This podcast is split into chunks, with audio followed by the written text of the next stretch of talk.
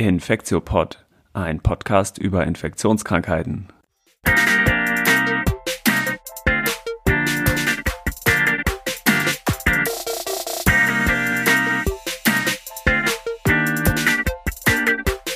Ja, willkommen zum 76. Infektiopod. Heute ist Mittwoch, der 6. September 2023. Mein Name ist Till Koch und äh, mit dabei ist wie immer Annette Hennigs. Hi Annette. Hi, long time no here in, ja. in, this, uh, in this sphere sozusagen. Absolut. Ich meine, wir sehen uns ja. ja oft, aber genau, jetzt wirklich einen Podcast gemacht haben wir, glaube ich, im April oder Mai das letzte Mal. Ja, ei, ei, ei. Ach, Etwas ja. lange Sommerpause. Ja, genau. irgendwie waren, waren andere Dinge zu tun. Ja, irgendwie schon. Aber umso besser, dass wir jetzt wieder zusammen sind. Genau. Ähm, heute geht es um ein echtes Herzensthema von uns beiden und zwar um die infektiöse Endokarditis und die äh, dementsprechenden Leitlinien, die vor wenigen Tagen und vor wenigen Monaten zum Teil rausgekommen sind. Und genau, das soll so das Hauptthema sein. Wir haben so ein bisschen überlegt, wie wir es machen und wollen doch aber nochmal mit so einem propädeutischen Teil anfangen, also wo wir so ein paar Basics zumindest erklären.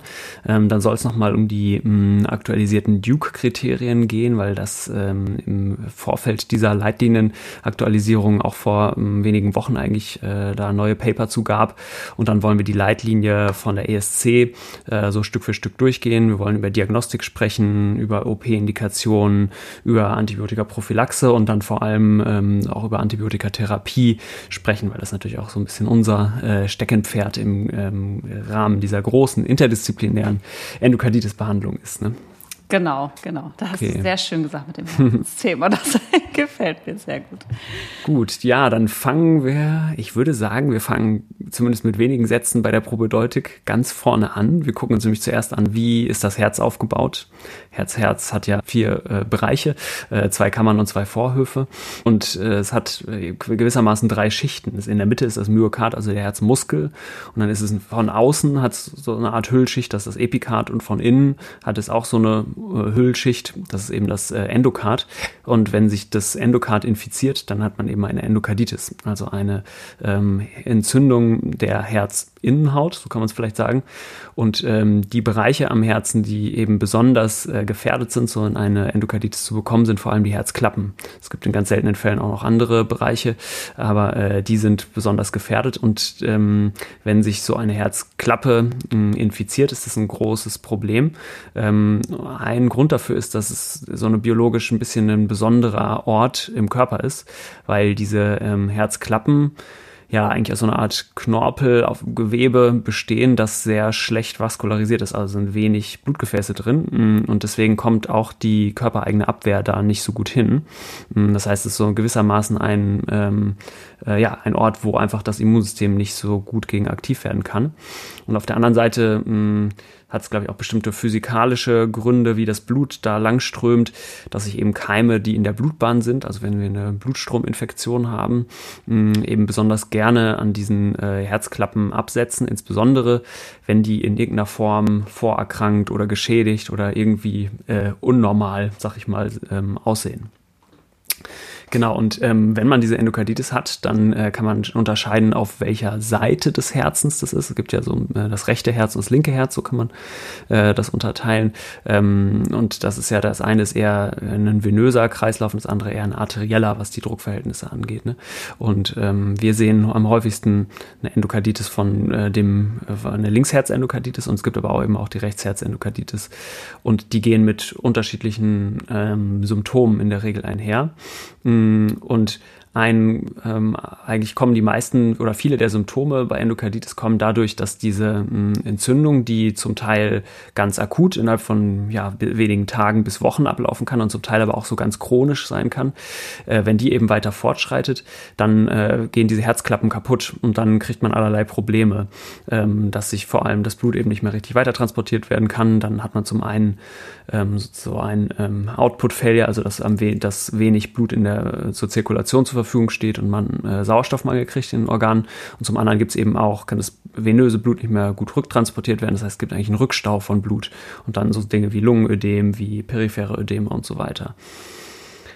Genau, das ist sozusagen das eine große Problem, wenn diese Klappen so chronisch entzündet sind. Und das andere ist, ähm, wenn sich auf den Klappen so, äh, wie wir sagen, Vegetationen bilden, also so Absiedelungen von Bakterien, dann gemischt mit so Fibrin, also mit diesen äh, und Blutplättchen und all sowas, ähm, dann äh, können sich diese Vegetationen, also diese Auflagerungen auch irgendwann ablösen und dann embolisieren. Äh, und wenn das am linken Herzen passiert, dann können die im Prinzip überall ins äh, arterielle Gefäßsystem fliegen und dann eben schwerwiegende wie zum Beispiel Schlaganfall äh, und über und an verschiedenen Organen Schäden machen, ähm, indem sie als äh, Embolie dann die arteriellen Strombahnen da verstopfen. Genau. Deswegen ist äh, Endokarditis ähm, so eine sozusagen schwere Erkrankung mit, ähm, die man sehr ernst nehmen muss, die auch relativ schwer zu diagnostizieren ist. Da kommen wir gleich noch zu, wie man das macht. Ähm, und die eben mit einer hohen Morbidität und Mortalität behaftet ist. Und deswegen muss man sie frühzeitig erkennen und frühzeitig äh, therapieren, nämlich mit in der Regel sehr langen Antibiotikazyklen und unter bestimmten Voraussetzungen auch mit Operationen die auch nicht ohne sind, weil es eben äh, in der Regel Operationen am offenen Herzen sind. Ähm, genau. Soweit genau. ein bisschen propedeutig. Das Was habe ich vergessen? Sehr gut. nee, ich, es war sehr komplett. Also vielleicht kann man noch kurz zu den äh, Risikofaktoren sagen. Also ja. wer kriegt denn eigentlich eine Endokarditis? Du hattest ja schon gesagt, Klappen, die vorerkrankt sind. Da gibt es genau. ja zum einen sozusagen Herzfehler, die angeboren sind, die dazu führen können. Es gibt auch ähm, einfach Alterserscheinungen der Klappen, also Verkalkungen der Klappe, die das Risiko erhöhen. Daher sind tatsächlich auch wieder die alten Männer, die die überrepräsentiert sind, weil die einfach ähm, sozusagen äh, ein höheres Risiko haben für auch koronare Herzerkrankungen und auch Verkalkung der Klappen. Ja. Ähm, Patienten, die schon mal eine Herzklappenentzündung hatten, wo die Klappe einfach vorgeschädigt sind, haben ein deutlich erhöhtes Risiko, sozusagen nochmal eine Endokarditis zu bekommen. Ähm, und dann sind das eben Zustände, wo ähm, es häufiger zu Bakteriämien, also wo es häufiger dazu kommt, dass eben Bakterien ins Blut gelangen. Und da sind es zum einen die Patienten, die ähm, sich äh, intravenöse Drogen spritzen, also Heroin zum Beispiel, weil einfach da regelmäßig die Hautbarriere gestört wird. Dazu gehören aber auch Patienten, die zum Beispiel an der Dialyse sind, die natürlich auch dreimal die Woche ähm, äh, in der Regel ähm, Dialyseschanz angestochen bekommen und einfach immer wieder eine, eine Unterbrechung der Hautbarriere haben. Und dann sind es eben auch Zustände, wo man äh, wo man einfach äh, andere Bakterien in den, in, in die Blutbahn bekommt. Also wenn man tatsächlich jetzt einen ganz schlechten Zahnstatus hat mit viel Zahnfleischbluten, da ist es dann häufig eben so, dass eben Bakterien der Mundflora, wie bei uns allen, also immer wenn wir uns Zähne putzen, kriegen wir auch immer ein paar Bakterien ins Blut. Bei uns passiert in der Regel wenig, aber wenn natürlich einfach mehrere Risikofaktoren zusammenkommen, dann kann es eben ja. doch dazu kommen. Und das Zweite ist, und das ist eben gerade in den High-Income-Countries, ähm, äh, ein, ein zunehmendes Problem, einfach diese zunehmende ähm, ich sag mal immer so Instrumentierung der Patienten. Also es werden immer mehr Klappen eingebaut. Es gibt transarterielle Aortenklappen, also die sogenannten TAVIs, die ähm, eben auch jetzt älteren, multimorbideren Patienten eingebaut werden. Es gibt äh, viele Schrittmacher, Defibrillatoren, also das sind alles Fremdmaterial im Herzen, ähm, die natürlich einfach eine, eine stärkere oder eine höhere Angriffsfläche bieten für Bakterien, da einfach kleben zu bleiben, wenn, wenn man es immer zwar ganz ähm, äh, platt sagt. Ähm, und diese Patienten haben eben auch ein deutlich erhöhtes Risiko gegenüber dem generellen Risiko, was so die Gesamtbevölkerung hat. Die Inzidenz ist so bei 1 zu 10.000 pro Jahr, was ich nicht wenig finde, muss ich mhm. sagen. Also das ist schon jetzt keine so ganz seltene Erkrankung, die man vielleicht einmal im Leben sieht, sondern das ist schon relativ häufig und tritt halt überall auf. Ne? Ja, genau. Genau. Und äh, es ist, glaube ich, auch wirklich eine Erkrankung, die man auch in kleineren Krankenhäusern durchaus sieht. An größeren, größeren Zentren, wie jetzt am UKE, wo wir gerade arbeiten, ist es äh, wirklich häufig und wir haben bestimmt äh, zehn plus Fälle pro Woche mit Endokarditis. Genau. Und das sind sozusagen keine, jetzt sind wir auch in der Uniklinik, da hat man sowieso einen Selektionsbias äh, zu den schweren äh, Fällen, aber es sind ja in der Regel wirklich schwerst kranke Leute, äh, die auch wirklich einfach eine hohe Mortalität haben. Und wenn man, also da muss man sozusagen sich wirklich maximal anstrengen, um da noch äh, das Ruder rumzureißen. Ne? Genau, und also finde ich auch nicht nur in kleinen Kliniken, sondern auch im ambulanten Bereich. Also viele Patienten berichten ja auch, dass sie tatsächlich dann irgendwie schon seit Wochen immer wieder Fieber hatten und dann mal hier ein Antibiotikum und da ein Antibiotikum bekommen haben, bis sie dann tatsächlich wegen Komplikationen, ne, dann gab es dann doch ein embolisches Ereignis und das war dann irgendwann so das dritte Mal wieder gekommen nach dem Antibiotikum, das Fieber, dass sie dann ins Krankenhaus gekommen sind. Also da ist tatsächlich in allen Ebenen des Medizinsystems ist sicherlich ähm, erhöhte Vigilanz gefragt bei Patienten, die Fieber haben. Das ist einfach das häufigste Symptom. Ähm, diese ganzen Sachen, die man aus den Büchern kennt, dass man jetzt diese Splinter, Hämorrhagien, Osler-Knötchen und so, das sind alles so ganz typische Hauterscheinungen, die so mhm. embolische äh, Ereignisse anzeigen, sind halt extrem selten. Also ja. die meisten Patienten berichten, dass das tatsächlich mit Fieber ja. ähm, angefangen hat. Ne? Genau. genau. Und wir können ja vielleicht auch ganz kurz nämlich ja genau auf den klinischen Verlauf einer Endokarditis eingehen. Das soll jetzt gar nicht so der Schwerpunkt sein.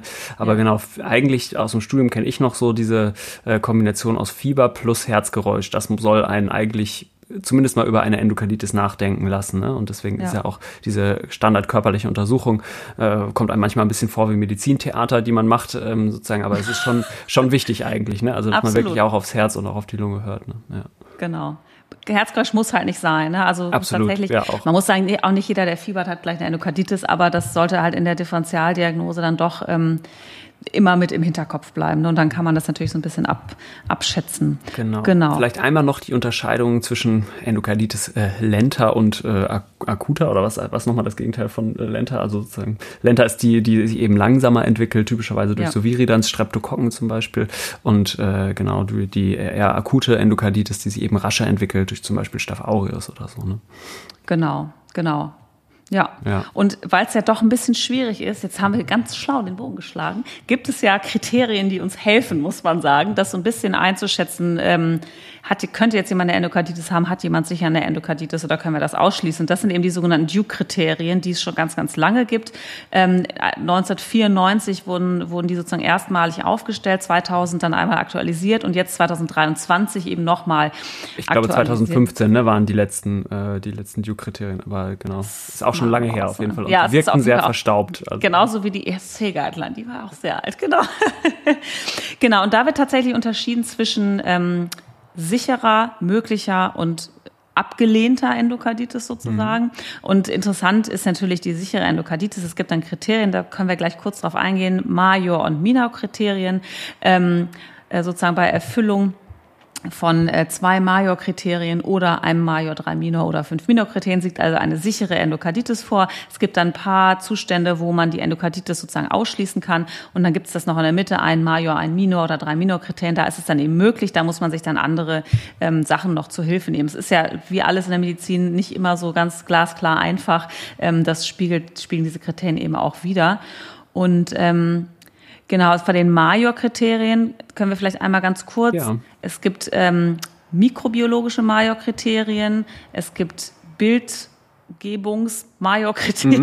Mhm. Und es gibt jetzt neu in der, in der Leitlinie ein, das Major-Kriterium Chirurgie. Ja. Ähm, und das ist sozusagen einmal die Aktualisierung. Mikrobiologische Major-Kriterien bedeutet ähm, Blutkulturen, über zwei Blutkulturen mit typischen Erregern. Das ist also Staph aureus oder auch die Streptokokken, die wir gerade schon ähm, erwähnt hatten. Nicht alle Streptokokken, also Streptococcus pyogenes und Pneumonie zählen zum Beispiel nicht, weil die eben einfach nicht so häufig eine Endokarditis machen. Einige Gramm-negative Erreger. Und neu ist jetzt ja noch und Enterococcus fecalis dazugekommen. Mhm. Bei Kunstklappen sind es noch ein paar andere Erreger, Corynebacterium serratia, die dann eben auch diese typischen Erreger sind. Oder wenn man eben nicht typische Erreger hat, zum Beispiel Koagulase, negative Staphylokokken, das sind ja so Hautkeime ganz typisch, da müssen es dann mehr Blutkulturen sein, also da müssen es mehr als drei sein.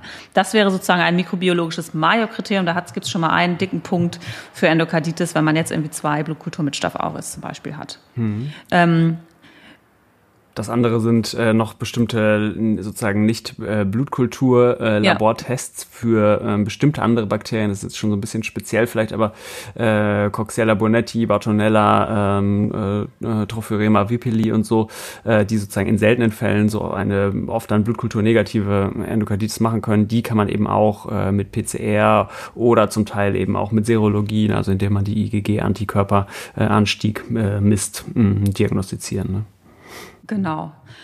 Genau. Also das ist sozusagen einmal Mikrobiologie. Ich finde, wir müssen gucken, dass wir auch noch zur Guideline gleich kommen. Aber ja. eins kann ich vielleicht noch empfehlen. Es gibt einen hervorragenden February-Podcast, ähm, wo ein Kardiologe auch noch mit dabei ist. Der hat tatsächlich gesagt, welche kulturnegative Endokarditis ist denn wirklich kulturnegativ? Und häufig sind ja die kulturnegativen Endokarditiden die, wo Patienten einfach antibiotisch vorbehandelt ja. sind. Das heißt, natürlich haben die ein klassisches Risikoprofil für eine klassische Endokarditis mit klassischen Bakterien, haben halt einfach aber schon irgendwie zwei Wochen Amoxiclav eingenommen und man findet diese Bakterien nicht mehr. Also das muss man sich immer so überlegen. Ist das jetzt jemand, der wirklich ein Risiko hat für eine echte kulturnegative Endokarditis mit diesen sehr seltenen Erregern oder ist das, was viel häufiger ist, einfach ein vorbehandelter Patient, wo man es nicht mehr findet vielleicht? Ja im Zweifel. Ja. Sollen wir ganz also, kurz noch ähm, die Imaging-Dinge äh, ansprechen? Genau. Also die äh, Bildgebungs-Major-Kriterien zumindest? Ja, Genau, weil das ist ja vor allem eine ähm, typische Morphologie in der ähm, ja, Bildgebung der ersten Wahl, was ja die äh, Echokardiographie ist. Und bei der mhm. Echokardiographie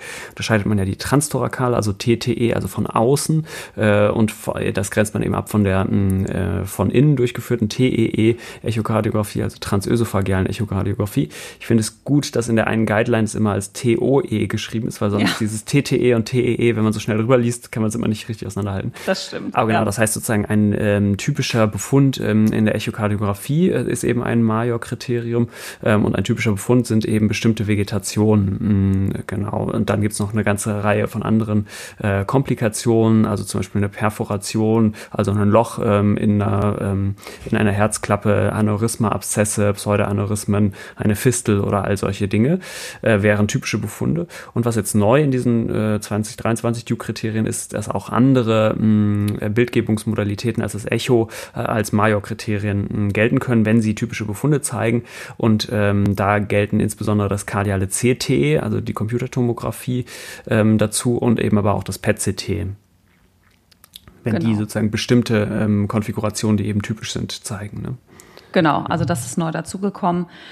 Und ähm, als drittes Major-Kriterium ist jetzt eben ganz neu sozusagen, dass der, der Chirurg, also der Chirurg, wenn der Chirurg sozusagen Herz operiert, wo nicht primär der Verdacht auf eine Endokarditis bestand ähm, und man sozusagen intraoperativ überrascht wird von einem endokarditischen äh, von einer endokarditischen Herzklappe, dann ist das eben ein weiteres Major-Kriterium, was ähm, äh, was jetzt neu aufgenommen worden ist. Mhm. Das sind, gilt aber, wie gesagt, nicht für Patienten, die unter der Idee einer Endokarditis schon operiert worden sind. Also da kann dann dieses Malkriterium nicht hinzugezogen werden, sondern nur als Surprise. Ah, okay, ähm, okay. Das, das, ist gut, dass du es nochmal sagst. Jetzt, ich lese es auch parallel und jetzt, äh, ja. ich habe das vorher ein bisschen überlesen, weil ich dachte vorher immer, ich meine, wenn man es operiert dann und dann sozusagen wirklich sieht, dass es eine Endokarditis ja. ist, dann ist es doch auf jeden Fall eine Endokarditis, egal was für andere Myok. Genau, also ich bin da nämlich auch drüber gestolpert und habe dann nochmal in den kleinen Text nachgeguckt und mhm. es ist tatsächlich tatsächlich aber so, genau, also es ist eben nicht, wenn, äh, also wie gesagt, ne, wenn der Verdacht besteht, dann zählt das eben nicht als Malkriterium. Mm, genau. Okay.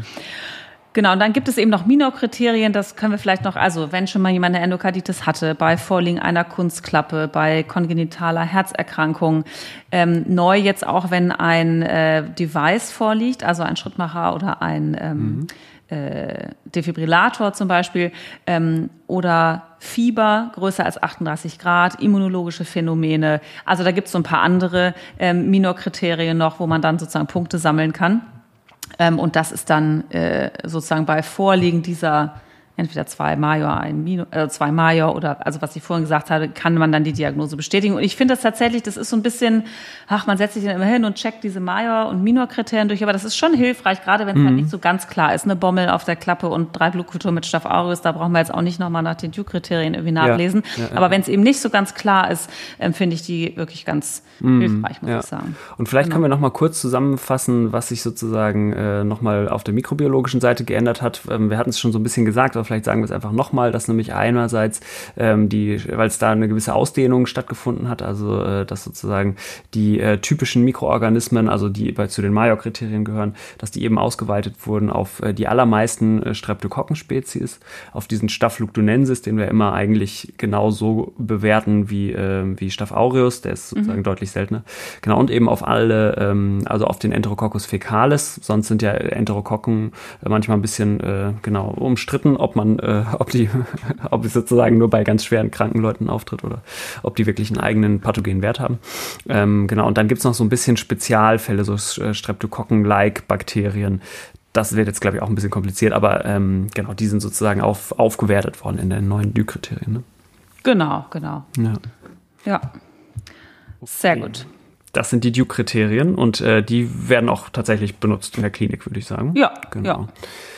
Gut, dann haben wir, glaube ich, den propädeutischen Teil inklusive der Duke-Kriterien erstmal abgeschlossen mm, und würden jetzt auf die Leitlinie kommen. Und vielleicht sagen wir mal ähm, was dazu, was das für eine Leitlinie ist. Ähm, und genau, ähm, genau, erzählen nochmal kurz was zu der Geschichte. Aber ich sage erstmal, wie sie heißt. Sie heißt 2023 ESC Guidelines for the Management of Endocarditis. ESC ist die European Society of Cardiology, also die europäische Kardiologengesellschaft. Mhm. Ähm, und äh, die haben das entwickelt und es ist äh, endorsed, also mh, mm, unterstützt, würde man sagen, ähm, von zwei weiteren europäischen ähm, Gesellschaften. Das eine sind die äh, HerzchirurgInnen, also äh, European Association for Cardiothoracic Surgery, EACTS. Und das andere ist die Nuklearmedizinische Gesellschaft, also European Association of Nuclear Medicine. Ja. Und der aufmerksame Hörer merkt, wer fehlt. Genau. Wer nämlich fehlt, ist, äh, ist eine Beteiligung von einer ähm, irgendwie mikrobiologischen und oder infektiologischen äh, Gesellschaft. Und das ist jetzt nicht ganz neu, auch bei der letzten äh, Guideline, die glaube ich auch von 2015 war von der ESC. 15, genau. Ähm, genau, war das auch schon so, aber das äh, mal so als Präambel mh, hm, wirft schon mal ein, aus unserer Sicht, ein schlechtes Licht auf bestimmte Teile der Leitlinie, ja. Die wir auch, auf die wir noch äh, in, äh, in wie sagt man, im Detail eingehen werden. Ja. Ja. Okay, genau. Wir wollen die mal durchgehen. Die Leitlinie, die ist, fängt jetzt, die Leitlinie fängt irgendwie mit der Prophylaxe an. Ich dachte, wir gehen vielleicht fangen trotzdem mal mit der Diagnostik an. Die haben wir jetzt mhm. ja auch schon äh, im Wesentlichen ähm, erzählt, aber ein paar Details gibt es in der Leitlinie doch noch, die über Duke hinausgehen mh, mm, und äh, genau hangeln uns dann so äh, weiter fort. Genau. Ähm, bei der Diagnostik ähm, geht es auch im, im ersten, äh, nee genau, wir fangen vielleicht bei der Diagnostik nochmal auch bei der Mikrobiologie an. Die Leitlinie mh, mm, äußert sich nämlich dazu, äh, wie und ob äh, und wie man Blutkulturen mh, mm, entnehmen soll. Und das ist schon ja so ein erster äh, kleiner Kritikpunkt. Aufreger.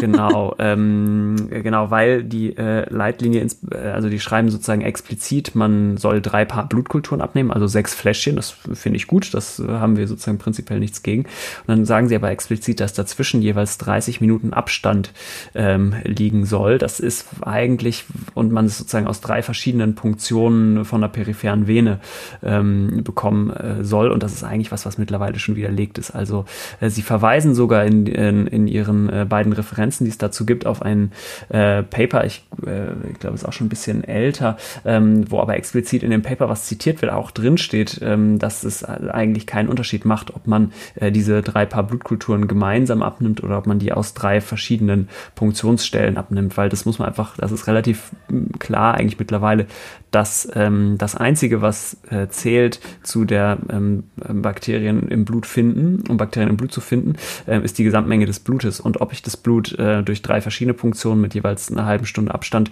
gewinne oder durch eine Punktion, ist ein bisschen egal eigentlich. Hintergrund ist ja. eben, dass diese Blutkulturen eine sehr schlechte Sensitivität haben, um Bakterien zu finden, noch eine schlechtere, um Pilze im Blut zu finden, aber ähm, und dass man deswegen einfach viel Blut braucht, um eine Chance äh, zu, ha zu haben, wirklich Bakterien im Blut zu finden.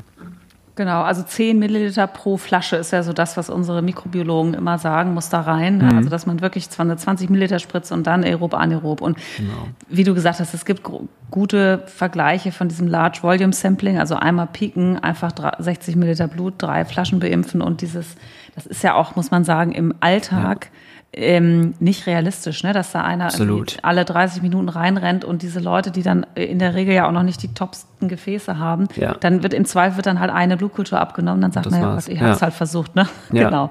Also genau. und witzigerweise in den Duke, bei den Duke-Kriterien, die ja vor einigen Monaten rausgekommen sind, steht es auch explizit drin. Explizit, steht the requirements for timing and separate venipunctures for blood cultures were removed und das yes. entspricht einfach dem Stand des Wissens. Genau. Also das ist ja finde ich auch sehr schade, dass ja. das hier so, genau, dass das hier so steht. Vielleicht machen wir auch noch eine Vorbemerkung zum, äh, zum Umfang der Leitlinie, weil die ist nämlich durchaus, ähm, es dauert ein bisschen, bis man sich durchgewühlt hat. Die hat äh, sozusagen, äh, ja, äh, über, also 95 Seiten, ähm, plus nochmal 15 Seiten Supplement und hat fast 900 Referenzen, also 857. Genau, total 22 Kapitel und so, also sie ist re recht umfangreich und das ist auf jeden Fall, ist es, also ist erstmal super, dass es überhaupt ein Leitlinien-Update äh, gegeben hat, ähm, nach vielen Jahren jetzt eben und äh, da steht auch wirklich viel Wertvolles drin, genau, und auf die Kritik kommen wir, kommen wir sozusagen auch noch jetzt gleich zu sprechen. Ne? Genau. Jetzt haben wir die mikrobiologische Diagnostik so ein bisschen gesagt. Ich glaube, um, um die weitere Mikrobiologie, das haben wir im Prinzip schon bei den Duke-Kriterien abgefrühstückt. Ne? Genau, ja. genau.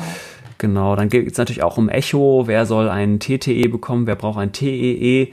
Im Prinzip ist, glaube ich, äh, so kann man sich vielleicht so als Take-Home-Message merken, dass ähm, eigentlich die allermeisten PatientInnen äh, beides brauchen, wenn sie eine echte Endokarditis haben und dass man eigentlich, ich merke mir jetzt immer so, man muss eigentlich Gründe sammeln, warum man bei einer Person mit einem, zum Beispiel mit einer Blutstrominfektion, mit einem typischen Keim äh, kein TEE mm, machen sollte. Ne? Also sozusagen ein TTE als Überblick, falls es ja von außen eine Echokardiographie ist sowieso die allermeisten, und wenn man irgendwie den Verdacht hat. Und bei als Default sollte sein, dass die Leute dann eigentlich auch eine transösophageelle Echokardiographie haben. Oder meinst du, die äh, Kardiologen, die die ganzen Echos machen müssen, würden mich jetzt dafür killen? Nö, also ich glaube, so kann man schon sagen. Also ich glaube, natürlich gibt es so ein paar Ausnahmen. Also es, ähm, man kann natürlich sagen, Niedrigrisiko Staph aureus Bakteriämie, nosokomial, ja. schnell geklärt, die brauchen halt keins, ja. obwohl es ein typischer Keim ist. Und auch bei den Streptokokken gab es eine ganz schöne Arbeit, die können wir auch mal verlinken, dass natürlich unterschiedliche Streptokokken-Spezies ein ganz unterschiedliches Risiko haben für ja. eine Endokarditis, ne? wenn wir jetzt Pneumokokken oder so, die, aber also vom Prinzip her ja. Und man muss auch sagen, die, das Wording ist auch schon verschärft worden. Ne? Also 2015 hieß es noch, transösophageales Echo should be considered. Und jetzt heißt es halt is recommended. Ähm, und mit einer äh, Klasse 1 äh, ähm, Empfehlung. Ne? Also mm. das ist schon, ähm, das ist jetzt schon deutlicher, dass die eben alle Wege, also ich, das, hat, das hast du, glaube ich, auch gezeigt bei uns, dieses Schöne von dem ähm, auf Twitter, wo, wo so ein schönes verwirrtes Schema und am Ende war dann alles zum TE. Ja, ne? Also genau. eigentlich muss man sagen, kommt man nicht drum rum. das genau. stimmt, genau. Es gibt noch so ein bisschen andere Sonderfälle, wo man vielleicht auf das TEE auch verzichten kann. Ja. Ähm, das steht auch in der Leitlinie so drin explizit, wenn es eben eine isolierte Rechtsherz-Endokarditis ist, bei der man ähm, einfach, weil, weil das rechte Herz eben vorne liegt und man es deswegen mhm. von außen besser einsehen kann. Und äh, die untersuchende Person sagt, dass ich habe sozusagen ausreichend gut alle Herzklappen äh, einsehen können und es sozusagen sozusagen un, also sozusagen absolut typische Findings gibt und wahrscheinlich dann auch noch eine Geschichte von IV-Drogenabusus am besten dazu, dann hat man sozusagen auch so, glaube ich, so ein Clear-Cut-Case und dann kann man ja. vielleicht auch auf das TEE verzichten. Andererseits, ehrlich gesagt, wenn jemand eine echt eine Endokarditis hat, auch wenn es eine Rechtsherz-Endokarditis ist, ich glaube, ich würde der Person trotzdem immer ein TEE machen, einfach um absolut. das auszuschließen. Also, ja, ja ich weiß Man muss nicht. sagen, diese Fälle, ne, also ja. irgendwie so und so und so und so, den sieht man halt irgendwie vielleicht einmal im Jahr. Ja. Also, das macht es dann den Braten auch nicht mehr fett. Also, ich, die armen Kardiologen, die stöhnen natürlich unter der Menge an Echos, die sie machen ja. müssen. Aber ich glaube auch, dass ähm, da gibt es wenig. Ja ja. dran zu rütteln. Ich glaube, genau. wo wir wirklich ähm, sie vor schützen können, sind eben die, wie du gerade gesagt hast, wenn es jetzt wirklich die infizierte Braunüle ist, also wenn man einfach eine sehr gute andere äh, Grund hat, warum die Bakterie im Blut ist oder es eben ein untypisches Bakterium äh, jetzt ist, äh, plus ähm, der Patient jetzt keine riesigen Risikofaktoren wie zum Beispiel Fremdmaterial im Herzen hat, ja. dann glaube ich, auf die können wir Genau, genau, dann kann man. Da gibt es ja auch Kriterien, ne, dass, dass man da genau. Ja. Genau, vielleicht noch eine äh, letzte TEE-Indikation, die doch auch äh, nicht nur uns kritisch aufgestoßen ist, ist, äh, dass es ähm, vor einer mhm. Umstellung ähm, von IV or äh, auf orale antibiotische Therapie empfohlen ist. Das ist einfach übernommen aus diesem äh, Poet Trial, da kommen wir auch später noch zu. Ja. Das ist, glaube ich, auch was, was man jetzt so nicht richtig nachvollziehen kann ne, in der Leitlinie. Nee, mhm. nee, nee, aber das können wir vielleicht nachher noch ja. drüber sprechen, ja, genau. Gut. Genau, von den anderen, von der anderen, von den anderen Bildgebungen gehen Sie auch kurz drauf ein. Einmal auf das ähm, Cardio-CT, das wird vor allen Dingen empfohlen, ähm, wenn es um genauere Einschätzung von, wie wir vorhin schon sagten, so perivalvulären Komplikationen geht, also mhm. Abszesse, Aneurysmata, Fisteln, da ist das mhm. CT besser. Ähm, MRT ist für ein, fürs Herz, also für Endokarditis-Diagnostik nicht so geeignet, eher so für neurologische Komplikationen. Also wenn man jetzt sagt, man will irgendwie Embolien ausschließen, hm. das ist natürlich klar. Und ähm, das PET-CT ist tatsächlich auch empfohlen formal bei äh, Kunstklappenendokarditis wenn das TEE inkonklusiv ist. Mhm. Also das ist tatsächlich nicht jetzt so prima vista empfohlen, aber ähm, wenn das TEE e eben nicht ganz klar ist. Ähm, und da ist es auch so, dass für, gerade für Kunstklappen die Sensitivität und Spezifität ja wirklich nicht schlecht ist. Die liegt so zwischen 80 und 90 Prozent. Was man natürlich wissen muss, für Nativklappen ist die wirklich grottenschlecht. Da beim sind wir so bei 40, ne? genau. beim PET-CT, ja. Mhm. genau 40, 50 Prozent. Und auch für die Devices, und das war mir nicht so ganz klar, ähm, ist es auch nicht so doll. Also ja. da ist man auch so bei 60, 70 Prozent. Also jetzt zum Ausschluss einer Device-Infektion und einer Tiefklappenendokarditis eignet sich das nicht. Ja. Wenn das leuchtet im PET, dann, äh, also die, die ähm, Spezifität ist jetzt gar nicht so schlecht, aber die Sensitivität ist einfach nicht gut genug, um das als Ausschlussuntersuchung zu werden. Andererseits habe ich jetzt ähm, ja doch auch durch diese Endokarditis Board-Teilnahmen einige ähm, Echos gesehen, ähm, TEs, und ich habe immer den Eindruck, ähm, dass einige ähm, diese ähm, Kunstklappen-Echos ähm, äh, eigentlich definitionsgemäß inkonklusiv sind, oder? Weil ja. es gibt einfach einen großen Bereich, wenn du so eine Tavi hast, dann hast du einfach einen großen Bereich, wo die äh, Schallwellen nicht durchkommen und du äh, deswegen eigentlich viel nicht einsehen kannst. Deswegen, Absolut. ja, glaube, ist es einfach, ich glaube, als Take-Home-Message ist das PET-CT bei äh, Kunstklappen-Endokarditiden äh, einfach, ja, das Mittel mit der besten Sensitivität ist. Ne? Also ein wertvolles Tool. Wenn natürlich eine flottierende Struktur da irgendwie auf der ja, Kappe sitzt, dann braucht man es vielleicht nicht, aber gerade genauso Leute mit so Fieber und Inflammation und die, hm, man weiß nicht so recht. Mhm. Ähm, da ist halt das Problem, dass diese ganzen frisch eingebrachten Klappen sind eigentlich nicht zu verwerten, ja. weil das in der Regel einfach drei bis sechs Monate noch so stark ähm, Tracer aufnimmt, dass man es nicht unterscheiden kann. Das kommt so ein bisschen äh, tatsächlich auf das Protokoll an, was man dann fährt und ähm, wir erfahren, die Nuklearmediziner sind, also unser Nuklearmediziner bei uns da im, im Endokarditis-Board, da habe ich immer das Gefühl, der kann das schon so von der Intensität und von der Verteilung, ist das eher regelmäßig oder eher patchy, dann schon nochmal so einen äh, weiteren Baustein mhm. in, der, in der Abklärung geben, ne? dass er sagt, ah, das ist jetzt eher regelmäßiger, das ist vielleicht eher so und so. Also das, mhm. ich finde auch, also im Zweifel, wenn man es verfügbar hat, das ist ja das andere Problem, ja, ja, ähm, ist das eine gute, ja. guter Baustein dazu. Ja. Und was der ja immer sehr predigt, das war mir vorher auch nicht klar, ähm, ist, ist, dass die, ähm, das PET-CT auch nicht gleich PET-CT ist, sondern dass auch total auf die Vorbereitung der PatientInnen ankommt. Insbesondere ähm, werden die eben bei diesen äh, auf Herzuntersuchungen ausgerichteten PET-CTs bekommen die so eine äh, 24 Stunden zuvor glukosefreie äh, Kost verordnet. Und wenn das nicht streng eingehalten wird und die Leute eben doch Glukose essen, dann ähm, genau, es hat was mit der mit dann äh, sieht man eben, äh, kann man es ganz schlecht beurteilen, weil das dann das ganze Herz leuchtet. Ähm, und das hat eben was damit zu tun, äh, wie der Metabolismus äh, des Herzens ist. Das Her die Herzmuskeln sind ja neben den Gehirnzellen äh, die einzigen, die ganz doll auf äh, Zuckermoleküle angewiesen sind. Und das PET funktioniert ja durch äh, sozusagen radioaktiv markierte äh, Zuckermoleküle und wie sehr oder wenig die aufgenommen werden. Das ist, äh, genau. Das heißt, ähm, das ist eben, ja, das ist ja auch ganz wichtig, dass die Patienten äh, richtig vorbereitet werden. Genau, ja. Gut, alles klar. Aber das waren ja auf der diagnostischen Seite die äh, überschaubaren mh, Neuerungen. Genau, wenn äh, man dann äh, genau eine weitere mh, so Verschärfung der Leitlinie hat auch in der OP-Indikation stattgefunden. Ne? Ähm, es gibt ja bestimmte mh, Indikationen, die eigentlich zu einer dringenden oder auch zu einer Notfalloperation ähm, veranlassen sollten. Und äh, die können wir vielleicht auch einmal aufzählen. Ne? So eine ähm, Wasserscheide oder eine Grenze ähm, bei den Vegetationen ist, wenn so eine Vegetation größer als 10 Millimeter ist, dann hat sich einfach in Studien gezeigt, dass das embolische Risiko insbesondere eben bei einer Linksherzendokarditis ähm, ungleich größer ist und das kann dann eben unter Umständen einen äh, schweren Schlaganfall bedeuten und äh, das sind eben Leute, die man doch ähm, äh, dringend operieren sollte. Genau. Und das, das zweite sind Patienten, die durch die Endokarditis eben ein, ein, Herzversagen entwickelt haben, also einfach durch die Endokarditis so zerstörte Klappen haben, dass das Herz nicht mehr vernünftig pumpen kann. Also das ist auch eine, ähm, eine, äh, eine ähm, Notfallindikation tatsächlich, wenn so, wenn die Patienten einfach so schlecht sind, dass sie, dass sie im, im Schock sind, also wenn mhm. das Herz einfach gar nicht mehr pumpen kann, mhm. ist das wirklich eine Emergency und die Emergency definieren sie als Innerhalb von 24 Stunden müssen diese Patienten dann mhm. operiert werden. Ähm, wenn die geht gerade noch so, aber schlechte hämodynamische Toleranz, dann ist es was äh, sozusagen was urgent gemacht werden muss und das ist urgent bedeutet also innerhalb von drei bis fünf Tagen. Mhm. Ähm, und das nächste sind tatsächlich unkontrollierte Infektionen, also wenn Abszesse vorliegen, ähm, Aneurysmata, wenn die Vegetationen größer werden im Verlauf ja. ähm, oder wenn weiterhin Blutkulturen positiv bleiben. Mhm. Ähm, das ist eben auch eine dringliche OP-Indikation. Ja.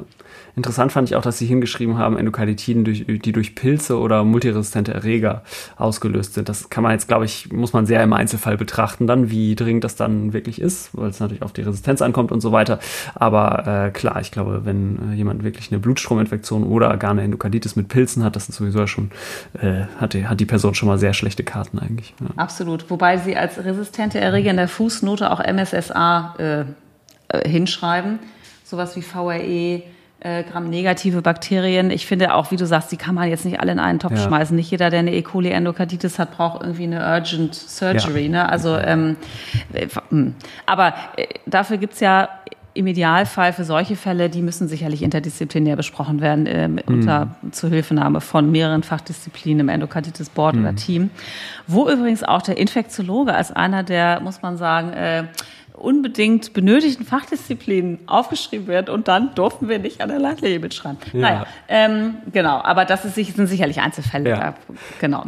Wo die Leitlinie, glaube ich, auch äh, drüber, was die auch diskutiert, ist äh, das Thema mh, Fremdmaterial, also Devices, wie es immer auf Englisch heißt. Ähm, die müssen ja in der Regel raus, wenn es geht. Also vor allem, wenn es eben Schrittmacherkabel sind, zum Beispiel, wenn äh, die dann äh, infiziert sind, weil zum Beispiel eine Vegetation dranhängt.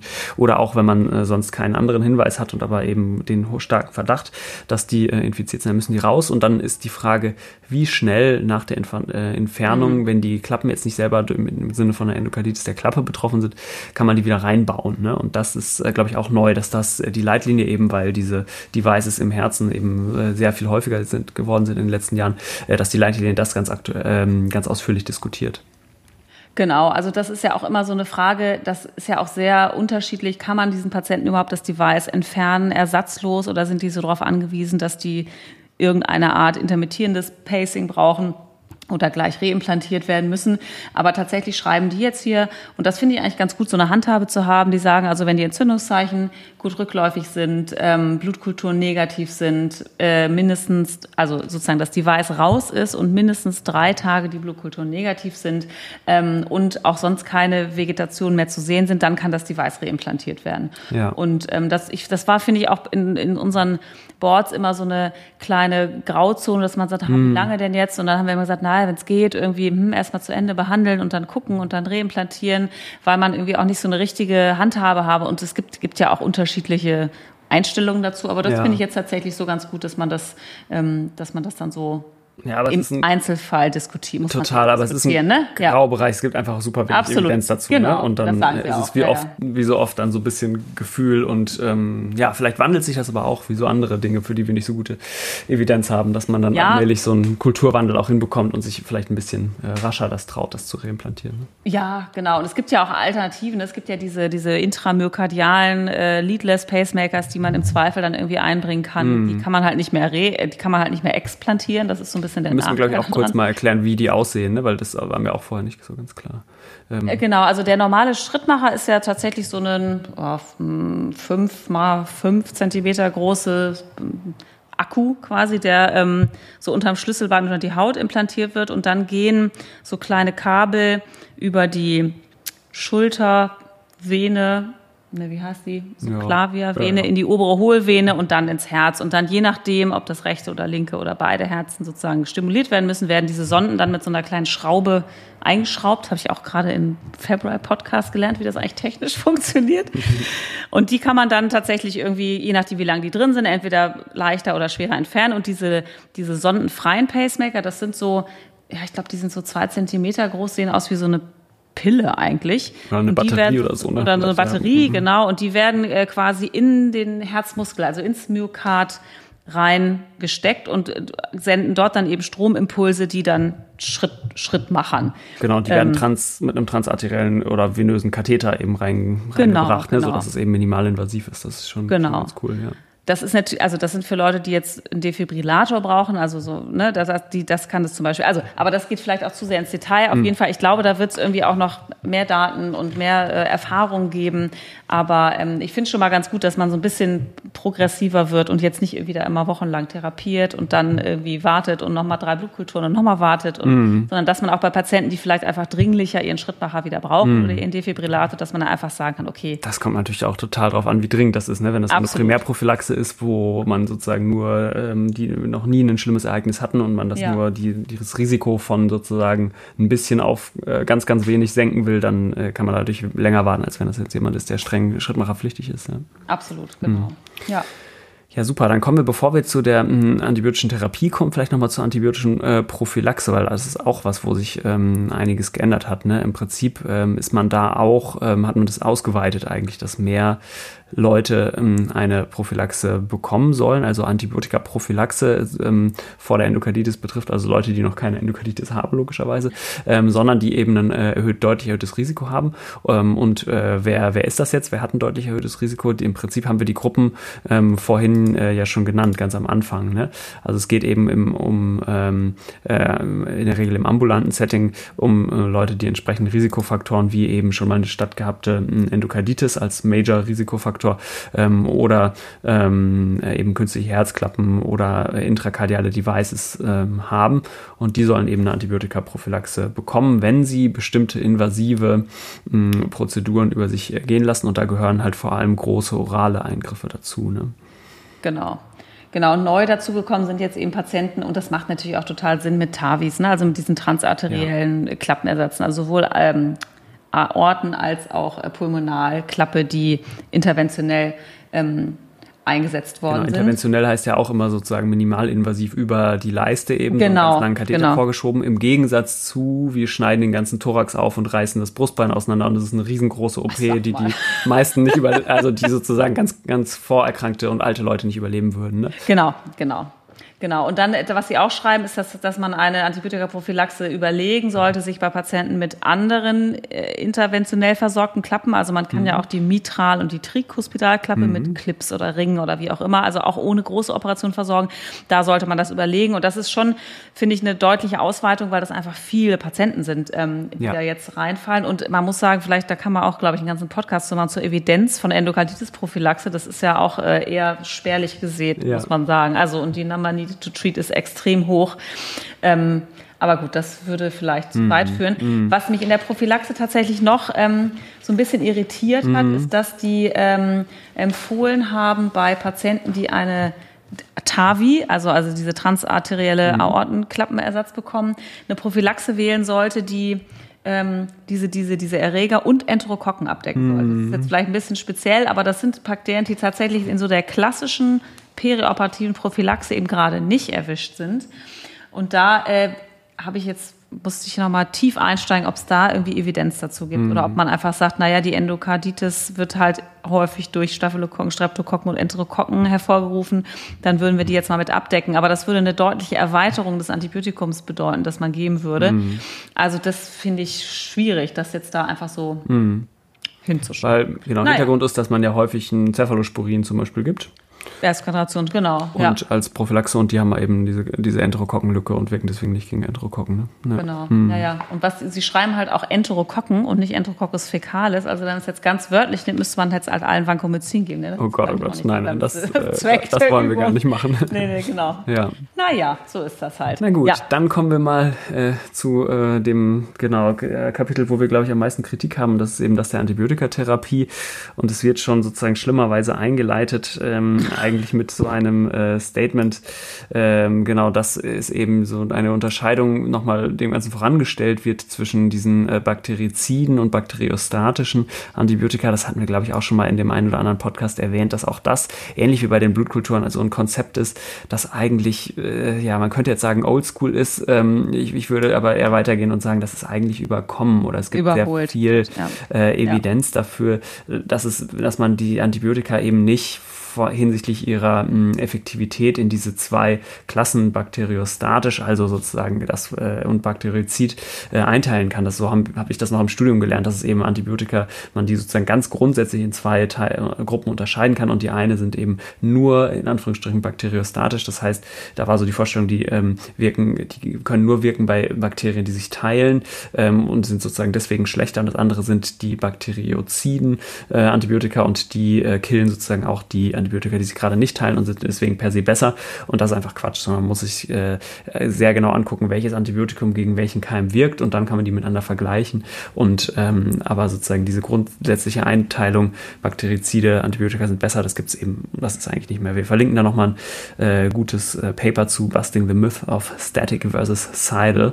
Ähm, ja, genau, das ist, glaube ich, eben ja, überkommen. Also ne? interessanterweise sind die Referenzen für diese für diese Aussage ja von 1974, 1978 und 1988.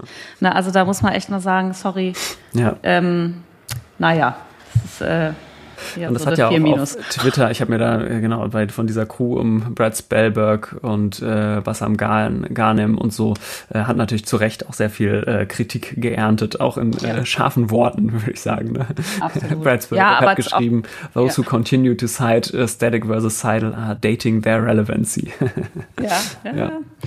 Hätte, die Worte hätte ich jetzt nicht gewählt, aber äh, inhaltlich, nein. Ja, ja also ich finde, also das ist wirklich, finde ich nicht nicht gut. Genau. Weil das ja auch Implikationen hat, wenn wir jetzt nachher mal auf Oralisierung oder so zu sprechen kommen. Da gibt es exzellente bakteriostatische orale Medikamente, ja. die man super nehmen kann. Bei bestimmten Keimen sind die Bei bestimmten Erregern. Ja. Genau. Und das ist einfach wirklich Blödsinn. Genau. Ja. Gut, ähm, ja. dann gehen wir mal weiter zur äh, Therapie. Man unterscheidet da immer die empirische Therapie von der gezielten Therapie. Die empirische Therapie ist ja die, die wir beginnen, bevor wir äh, einen Keim gefunden haben. Im äh, optimalen Fall läuft es ja so, dass wir zunächst die drei Paar Blutkulturen abnehmen und ja. dann eben eine empirische Therapie ähm, äh, beginnen. Das heißt, da machen wollen wir ganz breit die häufigsten Keime äh, mit erwischen. Ähm, die, wir wählen diese äh, empirische Therapie aus hinsichtlich verschiedenen Kriterien. Ein Hauptkriterium Kriterium ist, ob es eine Nativklappenendokarditis, NVE, Native Valve Endocarditis, oder eine Kunstklappenendokarditis, PVE als Prosthetic Valve Endocarditis ist und ähm, wie lange diese Kunstklappe, wenn es eine ist, schon besteht, äh, weil äh, diese Kunstklappen mh, hm, ja vom Endokard wieder so ein bisschen überwachsen werden und ähm, das da braucht ungefähr zwölf Monate und danach klassifiziert man die äh, Kunstklappen hinsichtlich dieser empirischen Therapie äh, ebenso wie so eine Nativklappenendokarditis. Ne? Ähm, genau, das sind eigentlich so die Hauptkriterien, mm, nach denen man die mm, empirische Therapie auswählt. Und die gezielte Therapie kommt dann eben zum, zum Einsatz, wenn ich einen Keim gefunden habe und ähm, dann eben ganz gezielt ein schmaleres und besser effektives möglicherweise Antibiotikum auswählen kann. Da kommt es dann auch nochmal auf zum Teil je nach Keim auf Kunstklappen oder äh, Nativklappen an. Ähm, genau, aber da gehen wir dann nochmal im Detail zu. Genau, und der erste halt wirklich Fauxpas oder einfach grobe Fehler in dieser Leitlinie ist einfach die Antibiotika-Therapie-Empfehlung für eine empirische Antibiotikatherapie. Genau, also sehe ich ehrlicherweise genauso. Da wird unterschieden. Also es gibt tatsächlich, es gibt dann immer so diese Kästchen, wo dann die wahnsinnig unübersichtlich geworden sind, finde ich, wo dann drin steht, was man geben würde. Ähm, und bei der empirischen Therapie gibt es tatsächlich nur ein Kästchen für die Nativklappen. Mhm. und da Genau, also man möchte ja gerne die Erreger empirisch abdecken, die am häufigsten die Endokarditis verursachen. Das sind Staphylokokken, Streptokokken und Enterococcus fecalis. So und ähm, jetzt wird hier empfohlen tatsächlich, also man möchte bitte geben Ampicillin plus Ceftriaxon oder Ampicillin plus Flucloxacillin plus Gentamicin oder vielleicht, wenn man es anders liest, auch, also das ist erstens mal wirklich so ein bisschen, das ist dir als erstes aufgefallen, so ein bisschen sehr un sauber formuliert, aber ich ja. würde es tatsächlich so lesen, Ampicillin plus Ceftriaxon oder Ampifluclox und Genta. Mhm. Und man muss sagen, mit Ampicillin und Ceftriaxon ist halt so der häufigste und malignendste Erreger, nämlich Staph aureus, einfach absolut suboptimal ja. abgedeckt. Weil das Ampicillin ähm, ist einfach nicht so gut wie das zum Beispiel Flucloxacillin oder Cefazolin, was wir eigentlich nehmen würden. Ne? Genau, Ampicillin wird halt von Penicillinasen gespalten. Das heißt, das wirkt im Zweifel nicht nur bei Penicillin-sensiblen Staphylokokken, bei Ceftriaxon. Das sind ungefähr 20 Prozent vielleicht der Staphylokokken. Das genau, die allermeisten ja, genau. einfach. Ja. Genau, wirkt nicht. Ceftriaxon gab es ja mal so Überlegungen, ob das vielleicht gar nicht so schlecht ist, aber eigentlich hat sich dann gezeigt, es ist also doch unterlegen, gerade bei Blutschirminfektionen. Und das Interessante, und deswegen stimme ich dir dazu, dass das vielleicht wirklich einfach ein Übertragungsfehler ist, dass als Begründung für diese Empfehlung eine Arbeit zitiert wird, in der man sich angeguckt hat, was ist mit Patienten, die empirisch mit Ampicillin Sulbactam, also einem Beta-Lactam, Beta-Lactamase-Inhibitor, was dann wiederum wirksam wäre für Staph aureus plus Ceftriaxon behandelt worden ist. Und wenn diese Patienten dann nach Vorliegen der Blutkultur mit Staph aureus auf eine Staph aureus Therapie fokussiert worden sind, dann war das Überleben gleich versus die Patienten, die sozusagen out the door eine hochwirksame Staph aureus Therapie also ich frage mich, sollte das vielleicht sowas werden wie Ampisulbactam plus Ceftriaxon und dann ist da irgendwie was verschütt mm. gegangen? Oder meinen die das jetzt tatsächlich ernst? Ich ja, weiß es nicht. Also es ist in erster Linie meine Kritik auch, glaube ich, wäre fast am, am, die größte Kritik ist eigentlich an dieser Tabelle. Das ist eine Riesentabelle, die nimmt eine DIN A4-Seite äh, praktisch ja. ein und die ist einfach didaktisch total schlecht gemacht, weil äh, der größte Teil ähm, des Platzes in dieser Tabelle wird für die Dosierung äh, der verschiedenen Antibiotika ähm, geht, geht da im Prinzip drauf. Bei Gentamicin steht steht dann drei Milligramm pro Kilogramm pro Tag IV zum Beispiel. Und mhm. da taucht Gentamicin aber, weiß ich nicht, fünf oder sechs Mal in dieser Tabelle auf und dann steht es jedes Mal rechts daneben. Das ist ja totaler Quatsch. Das ist gar nicht das, worauf es ankommt. Das kann man einmal am Ende drucken, wie man Gentamicin dosiert, weil man dosiert es nämlich immer gleich. Ähm, ja. Sozusagen, wohingegen das Relevante, nämlich welches Antibiotikum man jetzt eigentlich nehmen soll, das steht eben ja. nur im Fließtext da und gar nicht Ganz sozusagen, oben. genau, und eben dann mit so ja. komischen und oder verschachtelten Satzkombinationen, die man wirklich, die sind sozusagen uneindeutig formuliert. Also das finde ich wirklich Absolut. didaktisch total schrecklich. Also hätte man einfach ein Drittel der Tabellen, des Tabellenplatzes dafür verwenden sollen, dass man einmal hinschreibt, Ampi plus Ceftreaxon plus Genta meinetwegen, wenn sie sich das jetzt so gewünscht hätten. Ähm, ja. Genau. Ja, also das ist einfach didaktisch schlecht gemacht, würde ich sagen. Ja, und also inhaltlich auch. Inhaltlich auch, genau. Wir können ja genau. mal ähm, sagen, was wir stattdessen bei uns machen, ähm, weil wir, wir würden jetzt nicht Ampi plus Ceftriaxon geben für eine äh, Nativklappenendokarditis oder Kunstklappen über zwölf Monate. Nee, also wir also wir hatten ja relativ lange tatsächlich Flucloxacillin plus Ampicillin plus Gentamicin genau. und haben dann das Gentamicin vor zwei, drei Jahren getauscht gegen Ceftriaxon, sodass also wir so eine Ampi, Fluclox, Ceftriaxon, Ceftriaxon so ein Triple Beta-Lactam genau. Overkill. und ähm, man kann sich ja sicherlich schon überlegen, ob man sowas wie Ampisulbactam plus Ceftriaxon macht. Mhm. Aber ich finde, bei der doch großen Menge an Patienten, wo wir aufgrund von antibiotischer Vorbehandlung keinen Erreger finden, mhm. da werden ja dann trotzdem irgendwie, weiß ich nicht, 40 Prozent vielleicht Staph aureus gehabt haben. Und da ja. hat man dann halt irgendwie sechs Wochen eine suboptimale Therapie. Genau. Also irgendwie macht mir das echt Staph aureus ist einfach so mit Abstand der häufigste Keim, den wir ja. finden. Und es ist auch noch mit der schlimmste Keim, den wir genau. finden, weil er einfach super aggressiv ist. Der macht einen ganz raschen Fortschreiten, der macht diese Biofilme und so. Also da einen Subantibiotikum, also sozusagen bei 40 Prozent der, sagen wir mal, empirischen Therapien ein suboptimales Antibiotikum ja. zu wählen ja. Also in einer idealen Welt, wo jeder drei Blutkulturen vor Therapie kriegt und alle ohne Antibiotika ins Krankenhaus kommen, kann man sowas überlegen. Aber die mm. Frage ist wirklich, das ist ja, entspricht ja nicht dem realen Leben, dass ja. die, also es sind ja doch ganz häufig Patienten, wo wir keine Erreger, Klammer auf mehr, ja. Klammer zu finden. Ne? Also ja, ich, es steht ja die Revision unseres Leitfadens an. Ich bin mal gespannt, ähm, wie ihr das äh, beschließt. Ich ja. bin mir auch unsicher, genau. Und man muss sagen, also dann haben sie schlauerweise die Prothesenendokarditis nur so in Fließtext so hingeschlonzt, mhm. ähm, weil das auch ein bisschen Vogelwild ist. Also da ist dann tatsächlich ähm, ich muss es mal eben suchen. Ja, ich habe es hier, genau. Also Kunstklappenendokarditis ja. unter zwölf Monaten oder nosokomiale Endokarditis. Das ist sozusagen ja. die andere Gruppe neben sozusagen Nativklappen oder Kunstklappen über zwölf Monate. Ähm, genau, da schreiben sie jetzt äh, sozusagen Vancomycin oder Daptomycin kombiniert mit Gentamicin und Rifampicin. Genau. Auch wieder so eine Und-Oder-Konstruktion. Ich weiß überhaupt nicht, was soll das jetzt heißen. Also heißt das Vanco äh, plus Genta plus Rifa? Also oder heißt es Vanco plus Genta oder Dapto plus Rifa? Oder was was heißt das? Also ich weiß es wieder nicht. Okay. Ja, nichtsdestotrotz muss man sagen, auch Genta und Rifa in der äh, synergistischen Therapie ist ja auch mit großen Fragezeichen versehen. Ja. Ne? Also da gibt es ja dieses schöne Paper, das ich, das unbedingt die Leserempfehlung von dem Jonathan Ryder und Todd Lee so führend, die sich mal die, haben wir glaube ich auch schon mal besprochen, eine Evidenz zu äh, Kombinationstherapie von Staph aureus ähm, Kunstklappen Endokarditis angeguckt haben. Und mhm. zwar sozusagen Monotherapie versus Mono plus Genta versus Mono plus Rifa versus Mono plus Genta plus Rifa. Mhm. Äh, na, so, also so ungefähr. Ähm, und da sieht man, dass die Evidenz für diese sehr toxische Kombinationstherapie, also Genta äh, kennen wir ja alle, wenn man da nicht höllisch aufpasst, kriegen die alle eine Nierenversagen, Rifampicin, viele Interaktionen, äh, Lebertoxizität, nicht bei allen Patienten, aber wie dem auch sei. Und die Evidenz ist einfach schlecht, so dass man, das schreiben sie hier auch, ja. Und also ich fand es so herrlich formuliert. Äh, was haben Sie geschrieben? Ja, even if some recent data have shown no difference in outcomes ja. und äh, evidence is very low so. und so, ja. aber trotzdem. Also mh, hm, weiß ich nicht. Das also fand ich auch so ein bisschen ja. blöd. Da muss man halt sagen, man weiß es nicht und man empfiehlt man weiß es sozusagen nicht. Genau. aufgrund von was auch immer Bauchgefühl. Ja. Genau. Ja. Naja, also. Gut, aber das heißt, das war die empirische Therapie genau. ähm, aus unserer Sicht sozusagen durchgefallen, die Empfehlung. Und genau, also das, das kann man nicht verwenden, muss ich sagen. Ne? Also da muss man. Ich, also ich, ich muss auch ganz ehrlich sagen, also das ist, ja, finde ja. ich extrem schade, weil das ja wirklich, also das ist ein Dokument, naja, gut, also.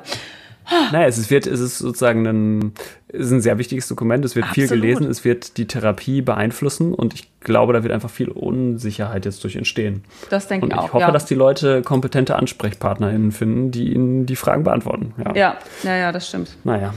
Ach, Gut, ja. gehen wir mal Gut. zur gezielten Therapie, ne? genau. Ja, ich glaube, bei den Streptokokken, da hat sich tatsächlich nicht so viel geändert. Ähm, da ist weiterhin quasi bei Penicillin sensiblen Streptokokken, das hängt von der Penicillin MHK ab, ist Penicillin G Mittel mhm. der Wahl. Alternativ kann man dann äh, Ceftriaxon geben bei Penicillinallergie und bei den Resistenten ist es dann eben Vancomycin. Man muss sagen, es gibt immer noch diese zwei Wochen Kurzzeittherapie bei Nativklappenendokarditis. Ich weiß nicht, ob das überhaupt mal irgendwer gemacht hat, bei mhm. Streptokokken genau. Ich habe es auch, glaube ich, noch nie gesehen, also ehrlich wir, gesagt. Wir machen es, glaube ich, nie. Nee. Ähm, aber da hat sich tatsächlich nichts ähm, ja. geändert genau. man genau. muss sagen, das ist ja auch total Streptokokken sind ja die Keime, die am schnellsten umfallen, würde ich mal so genau. sagen. Ne? Genau. Ja. Die brauchen kleine Mengen von Antibiotikum und sind dann weg. Die machen keinen Biofilm. Also das ist, sind so, ja, mit noch die am benignesten äh, Keime vielleicht. Ne? Genau, genau. Ja. Wo sich was geändert hat, sind ja die Staphylokokken. Fangen wir vielleicht mal mit den, Methicillin, mit den Methicillin-sensiblen Staphylokokken an. Wow, Zungenbrecher. Ähm, genau, also mit MSSA, ne? Ja. Weil da waren, haben wir ja hier, also gibt's international verschiedene Präparate, die man äh, einsetzt. In Deutschland ist es eben das äh, Flucloxacillin, es gibt sonst das äh, Oxacillin oder das Nafcillin. Ähm, aber das, die sind alle ungefähr gleich. Ähm, also die Staphylokokken wirksamen Penicilline, so kann man sie vielleicht nennen. Äh, das ist quasi auf der einen Seite. Und das andere ist ja das Cefazolin. Das haben wir hier, glaube ich, auch schon mal debattiert ähm, dass äh, es historisch sozusagen immer die Annahme gab, dass die ähm, bei schweren Infektionen wie der Staph aureus ähm, Bakteriämie, aber auch ähm, äh, Endokarditis oder Spondylolisthesis, ähm, dass da das Cefazolin unterlegen sei, diesem jetzt Flucloxacillin zum Beispiel aufgrund äh, von diesem Cefazolin, äh, Cefazolin Inoculum-Effekt, äh, Effekt, der eben aussagt, dass bei einem, äh, einer großen Menge Keime mh, äh, das Cefazolin inaktiviert wird, im Gegensatz zu dem Flucloxacillin. Und da gibt es aber doch, haben doch zunehmend Leute nachgeguckt und es eigentlich diesen in vitro, also laborchemischen Effekt nicht so wirklich in klinischen Daten äh, nachempfinden können. Und das hat sich jetzt eben mh, in dieser Leitlinie zum Glück auch äh, niedergeschlagen, so dass äh, Cefazolin jetzt eigentlich an gleicher Stelle mit dem Flucloxacillin mh, gewertet wird. Das ist im klinischen Alltag deswegen interessant, weil MSSA eben, wie gesagt, total häufig ist und das Cefazolin nicht nur deutlich angenehmer zu geben ist, weil man es, also mit deutlich weniger Aufwand, weil man es nur dreimal täglich statt sechsmal täglich fürs Flugloxacillin bei normaler Nierenfunktion geben muss, äh, sondern weil es auch mit deutlich weniger Nebenwirkungen, insbesondere weniger Nephrotoxizität und Hepatotoxizität einhergeht. Ne? Genau. Und was ich auch richtig toll finde, ist, aber da muss man sagen, ist auch wieder ein logischer Fehler in dieser Tabelle. Also es gibt eine Spalte Allergie Beta-Lactam-Allergie. Da empfehlen sie dann Cefazolin, was ja super ist, weil das ja tatsächlich ja. von der Struktur ganz anders ist, kann man ja geben. Auf der nächsten Seite schreiben sie dann aber in Patients uh, with native valve endocarditis due to MSSA who are allergic to penicillin, Daptomycin is, is uh, recommended. Also das macht halt keinen Sinn. Ne? Auf der einen Seite schreiben, also mhm. sinnvoll ist natürlich, penicillinallergische Patienten kriegen Cefazolin, fertig aus. Und eben, warum da auf der anderen Seite das, ich würde das mal Übertragungsfehler nennen, ja, aber ähm, ja. ist natürlich bescheuert. Ne? Ja, ja, genau. Und was mich auch so ein bisschen tatsächlich irritiert hat, ähm, also es geht jetzt hier um Nativklappenendokarditis, dass bei MRSA ähm, Vancomycin als erste äh, Substanz empfohlen wird, auch tatsächlich in der großen Tabelle alternativlos. Mhm. Wobei man sagen muss, dass im Fließtext, und das ist ja auch so, es gibt mittlerweile so ungefähr 30 Prozent der Staphylokokken, die eine erhöhte Vancomycin-MHK haben. Und da hat man mittlerweile ja schon gesehen, dass das alternative Medikament, nämlich Daptomycin, eigentlich besser funktioniert. Also, dass die das tatsächlich noch nicht mal als ähm, äh, also in der Tabelle zumindest nicht als Alternative aufführen, finde ich schon irritierend. Also sie, im Fließtext gehen sie dann schon darauf ein, man könnte Daptomycin dann kombinieren mit irgendwie Beta-Lactam oder Phosphomycin, aber in der Tabelle steht halt eindeutig drin Vancomycin. Mm. Fertig aus. Ne? Also ja. Und wenn man natürlich jetzt im klinischen Alltag, man ist dann irgendwo und guckt schnell hier diese Leitlinie durch und dann kriegen halt alle Vanko und dann dauert es fünf Tage, bis man im Zielspiegel ist und so. Das ist alles irgendwie suboptimal. Ja, ja, ja.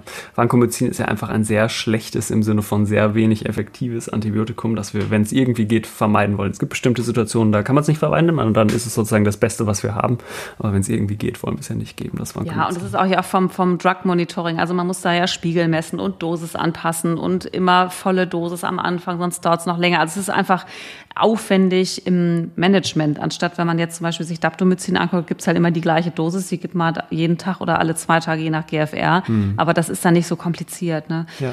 Also wir haben tatsächlich Adaptomycin plus Phosphomycin in unserem Leitfaden empfohlen für MSA-Endokarditis. Ja. Ähm, insofern genau.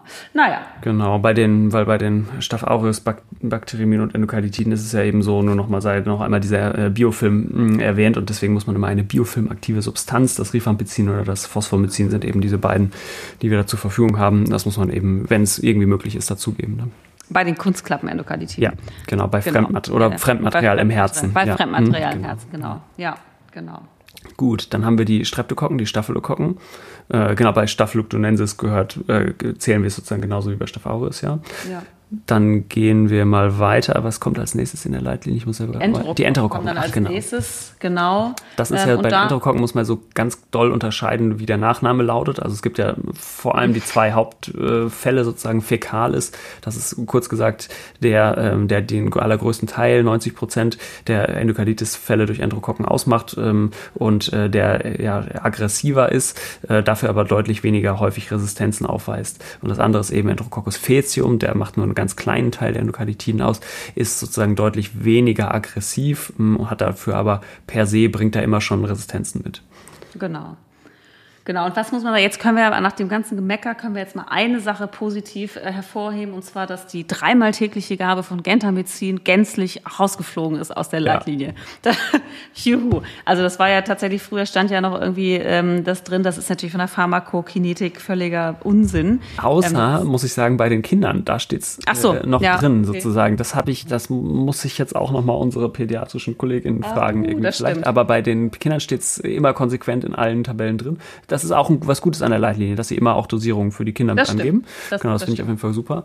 Ähm, aber genau, ansonsten Gentamicin ist einfach nephrotoxisch, hat seinen, äh, seine Effektivität durch den Spitzenspiegel und eben nicht über die äh, Dauer über der MHK.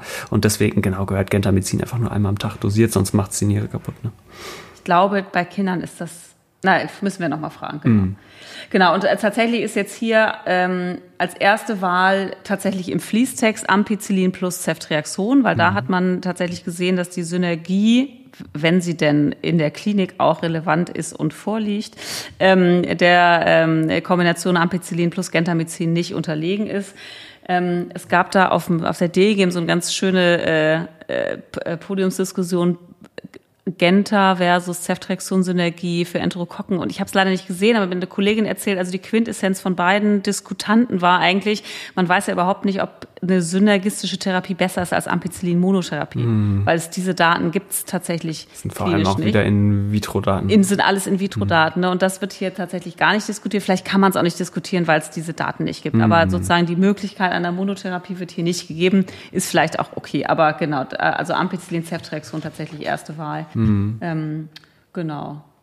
Sie schreiben im Fließtext auch nochmal, äh, dass man eventuell auch Penicillin G geben könnte. Taucht dann in der Ta Tabelle zum Glück nicht auf für Penicillin empfindliche Strains. Ja, mm. Ampicillin ja. machen wir als Take-Home-Message. So, ne? machen wir genau. genau. ja gut, genau. genau. Also das waren die Enterokokken. Und dann kommen genau, als nächstes die gramnegativen Bakterien. Ne? Genau, und ich glaube, da wird es auch mit der Evidenz halt schon wirklich dünne. Mm. Ne? Also tatsächlich ist da dann ähm, Therapie der Wahl tatsächlich Ceftriaxon, bei den nicht sogenannten Hardcheck-Erreger, das sind fünf Bakterien mit sehr komplizierten Namen, Hämophilus aggregatibacter, Cardiobacterium, Eikenella und Kingella. Also bei den nicht Hardcheck-Bakterien, sowas wie E. coli, wenn es dann oder sowas ist, da wird dann über wieder bakterizide Kombinationstherapien diskutiert. Mm. Also das, aber ich glaube, da ist dann tatsächlich, das muss man interdisziplinär sehen, je nachdem, wie das Resistogramm aussieht. Also das es ähm, ist super genau. selten, äh, sozusagen ja. gramnegative Endokarditiden ja. und dann hat man ja hoffentlich immer auch ein Resistogramm und das muss man sich daran langhangeln. Ne? Genau. Ja, ich glaube, das war's. Wir müssen, wir müssen einmal noch über Oralisierung reden, ja, auch wenn es ja, schon ja. lange fortgeschritten ist. Ja, es gibt noch Pilze vielleicht, aber ich glaube, die sind fast noch seltener als äh, die Gramnegativen. Ne? Ja, ich glaube auch, das muss man dann, genau. Ja, orale Antibiotika. Auch das ist ja was, was äh, zunimmt ähm, im Laufe der Zeit und wo wirklich, ähm, ja, ich selber auch, seit, seitdem ich mich mit äh, Infektiologie beschäftige, einfach einen äh, Kulturwechsel, äh, ja. Wandel festgestellt habe, der einfach äh, sehr allmählich verläuft. Wie immer, Medizin ist ja total per se erstmal konservativ und es dauert einfach immer, aber es gibt einfach schon wirklich zunehmend äh, Daten und ja auch, ähm, wie sagt man, so eine Advocacy. Also es gibt so Leute, die sich, die, deren Herzensanliegen es ist, ähm, äh, das zu empfehlen empfehlen, dass man das doch, oder das eigentlich ähm, gut darzulegen und aufzubereiten, dass man es doch bei sehr vielen Indikationen eigentlich ähm, statt einer IV-Therapie auch eine orale Therapie gleichwertig oder nicht unterlegen ist. Und so eben auch bei der Endokarditis. Ne? Und ein äh, Landmark-Trial, ähm, das wir, glaube ich, auch schon mal besprochen haben, auf das wir jetzt schon mehrfach referiert hatten, war eben dieser Poet-Trial, mhm. der auch ähm, sehr äh, maßgeblich diese Leitlinie beeinflusst hat. Ne? Ich, ja, ich würde sagen, äh, Copy-Paste. Ne? Ja. genau, also Poet, nochmal ganz kurz, war ja Partial Oral Endocarditis Treatment, mhm. circa. Und da wurden Patienten mit Gram-positiver Endokarditis, also Streptokokken, Staphylokokken und Enterokokken, glaube ich, auch, randomisiert nach mindestens genau. mhm. zehn Tagen IV-Therapie in einen Arm, der sozusagen weiter IV-Therapie nach Standard oder oral äh, orale Therapie. Und es gab relativ harte Voraussetzungen, die da erfüllt werden müssten. Also Infektion musste kontrolliert sein, CRP musste runtergegangen sein, es musste ein TEE e erfolgen vor Randomisierung, ähm, was keine, keine Komplikationen gezeigt hat. Die Patienten mussten BMI unter 40 haben, warum auch immer, und natürlich irgendwie Tabletten schlucken können. Und dann wurde eben randomisiert und man hat tatsächlich sowohl in der ich glaube, die haben ein Jahr nachbeobachtet, als auch in der zweiten Auswertung fünf Jahre später gesehen, dass diese Therapie überhaupt nicht unterlegen war. Ähm, sodass das jetzt, wie ich finde, total gut auch ein, also in vielen Zentren wird das ja auch schon gemacht tatsächlich, auch in Deutschland. Wir sind so ein bisschen oldschool immer gewesen. Am ja. UKE hatte ich so den Eindruck, wir haben es so in Einzelfällen mal gemacht. Ähm, und ähm, das aber jetzt ist tatsächlich hier auch eine offizielle ja, weiß ich nicht, Erlaubnis, keine Ahnung, also eine Leitlinie gibt, die zumindest noch mal so ein bisschen mehr mhm. ähm, äh, Verifikation hat, Patienten zu oralisieren. Aber tatsächlich haben die einfach eins und eins zu eins dieses Poet-Protokoll mhm. übernommen. Ne? Also genauso mit diesem auf jeden Fall TEE vor Randomisierung, also vor Oralisierung. Warum? Ja. Äh, Patienten müssen BMI unter 40 haben. Warum? Warum? Ja. Ne? Also das sind so ein paar Sachen. Hm. Ja. Ähm, Genau, und dann haben sie eben auch diese Tabelle aus dem Poet, die ist im Supplement. Das sind so Medikamente, die gibt's in, also das ist dann so Fusidinsäure und irgendwie äh, Cloxacillin, also das ist ein orales Antistaphylokokken-Penicillin. Ich habe so ein bisschen die Sorge, dass in Deutschland denkt man, ach guck mal, Cloxacillin, wir haben ja Flugcloxacillin, dann nehmen wir das. Das darf man halt auf keinen Fall machen. Flugcloxacillin oral, ne? Genau. ist ja, der ja. Tod auf Latschen, also ne, 20 Prozent Bioverfügbarkeit, ja. 12 Gramm Fluglox IV wird zu 3 Gramm Fluglox per Ost oh Gott, und das oh dann noch 20 Prozent Bioverfügbarkeit, also eine Katastrophe. Das heißt, da müssen sich jetzt jetzt tatsächlich die Zentren hinsetzen und überlegen, was gibt unsere lokale äh, Apotheke her, was haben wir verfügbar, was sind gut oral bioverfügbare Substanzen. Mm. Ne? Und dann sind das sowas wie Chinolone, sicherlich Cotrimoxazol, das bakteriostatische Linezolid. Mm. Das sind so Medikamente, die mir da jetzt einfallen ja. würden. Aber das muss man jetzt, glaube ich, schon äh, schauen, dass man das auch für Deutschland einmal oder lokal, entweder für das eigene Krankenhaus oder auch für Deutschland einmal tatsächlich jetzt überlegt, was haben wir verfügbar und was können wir nehmen. Ja.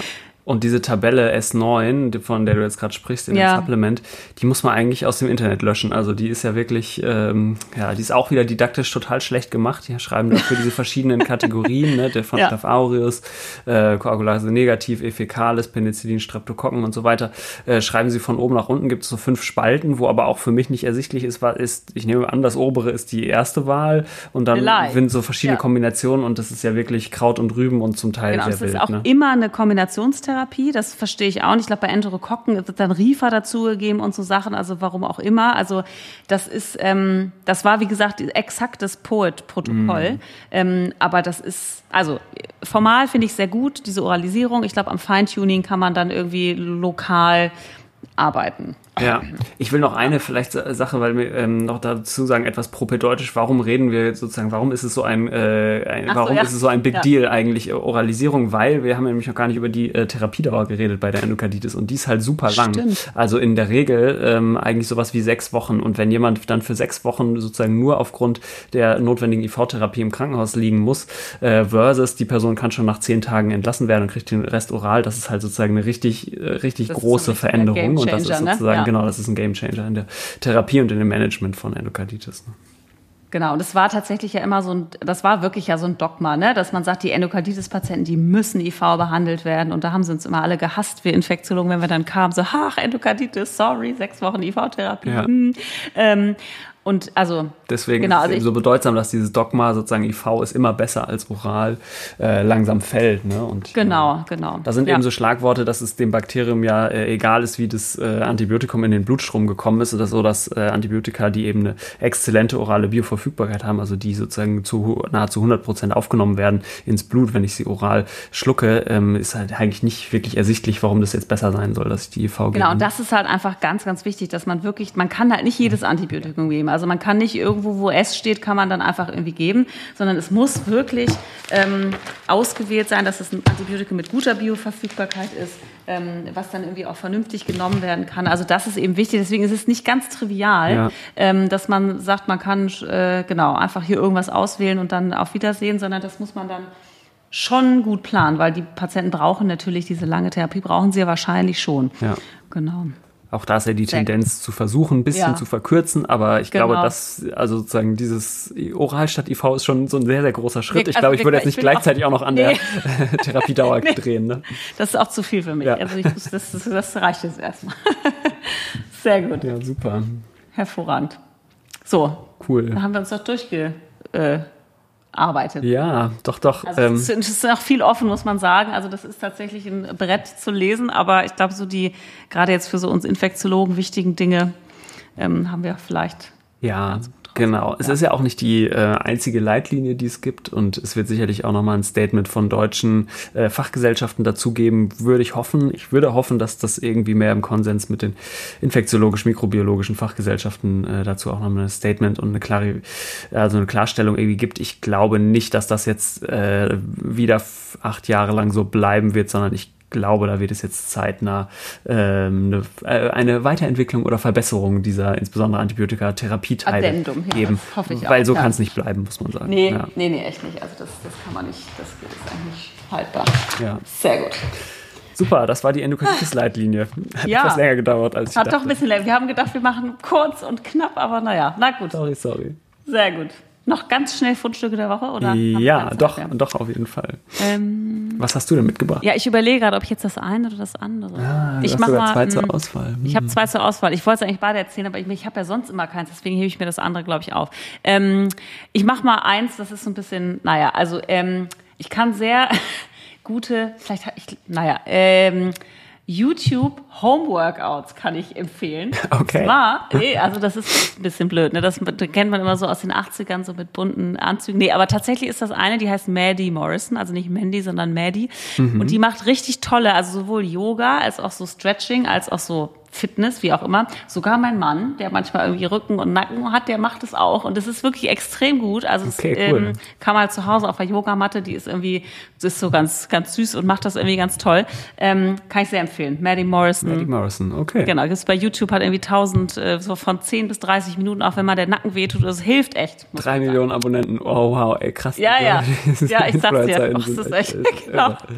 Ja, gut, ja, gut. Ja, ja cool. Ja, ich habe auch ein ähm, äh, visuelles Medium mitgebracht. Es ist wahrscheinlich, ich bin etwas, äh, wie sagt man, late to the party, aber es gibt so eine äh, Fernsehserie, die für mich neu war, nämlich ähm, heißt die Foundation. Das ist so eine äh, Sci-Fi-Serie, ähm, die von so einem, also die eine Verfilmung ist von so einem sehr epochalen Buch von dem äh, Isaac Asimov, das so genau schon vor vielen Jahrzehnten so ein äh, russischer Autor war, der äh, relativ ähm, äh, visionäre Vorstellungen von Robotern vor allem äh, in seinen Büchern behandelt hat. Ähm, und genau, der, der hat eben auch so ein, keine Ahnung, tausend Seiten dickes Buch geschrieben und das ist jetzt von Apple TV äh, verfilmt ah, worden als Serie. Okay. Ist wirklich so ein krasses Epos, geht auch über Jahrhunderte, äh, zieht sich die Geschichte irgendwie und äh, ähm, ich hatte immer schon mal vor so ein paar Jahren schon so Trailer davon gesehen und dachte, oh geil, wenn die rauskommt, ich muss die unbedingt äh, sehen. Und jetzt bin ich irgendwie darüber gestolpert und habe jetzt äh, vorgestern mal nachguckt, die war schon 2021 rausgekommen. Also irgendwie muss ich in diesen Jahren ein bisschen was anderes zu tun gehabt haben. Aber hab irgendwie verpasst, das alles schön bingen, das ist doch auch gut. ja, genau. Also Foundation für mich eine neue Entdeckung und auf jeden ah, Fall eine Serie. Ich kenne das auch nicht. Ah, das mhm. ist aber auch so genau mein Ding. Das werde ich mir auch mal angucken. Cool. Cool. Sehr gut. Super. Hervorragend. Ich, dass wir nicht wieder äh, vier bis fünf Monate brauchen, bis wir den nächsten Podcast machen. Mal sehen, mal sehen. Wir nehmen uns ja immer viel vor. ja, genau. Super, dann hören wir uns aber bald wieder. Das machen wir. Bis bald. Bis dann. Ciao. Tschüss.